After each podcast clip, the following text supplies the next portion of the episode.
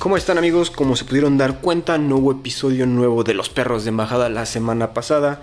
Tuvimos unos problemas técnicos con la computadora del estudio y sucedió que también aparte llegamos a terminar la temporada número 2. Entonces decidimos eh, ahorita hacer un interludio. Toda esta semana tampoco va a haber episodio y vamos a regresar hasta septiembre con los nuevos episodios de la tercera temporada de Perros de Embajada.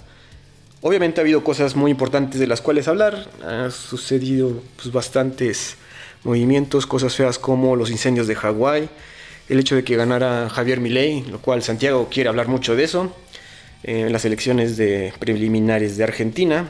Ahí Santiago anda feliz por eso y quiere hablar, comentar sobre ese asunto. Pero vamos a hacerlo hasta regresando de este, este, esta pausa, donde vamos a mejorar bueno, varias cositas, vamos a tener varias sorpresas para la siguiente temporada y para el podcast en general, ¿no? También comentar que pueden estar al tanto de nuestras redes sociales, especialmente Twitter, ahora conocido como X, entonces ahí vamos a estar compartiendo varias cosas, desarrollando ahí nuestras redes sociales para que sepan qué está sucediendo en el mundo ahorita, en, estos momentos, que ha estado hasta eso tranquilo.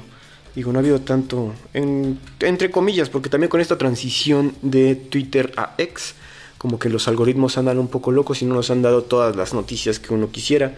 Ha estado bastante silencioso el asunto de Rusia y Ucrania, de, entonces está raro eso.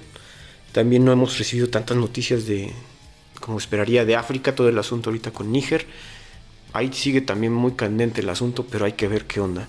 Entonces, si quieren seguirnos en nuestras redes sociales, tanto Facebook como Twitter slash X, ahí vamos a estar posteando nuevas cositas.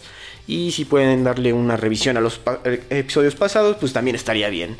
Por lo pronto, eh, seguimos en contacto y nos vemos en septiembre. Hasta luego.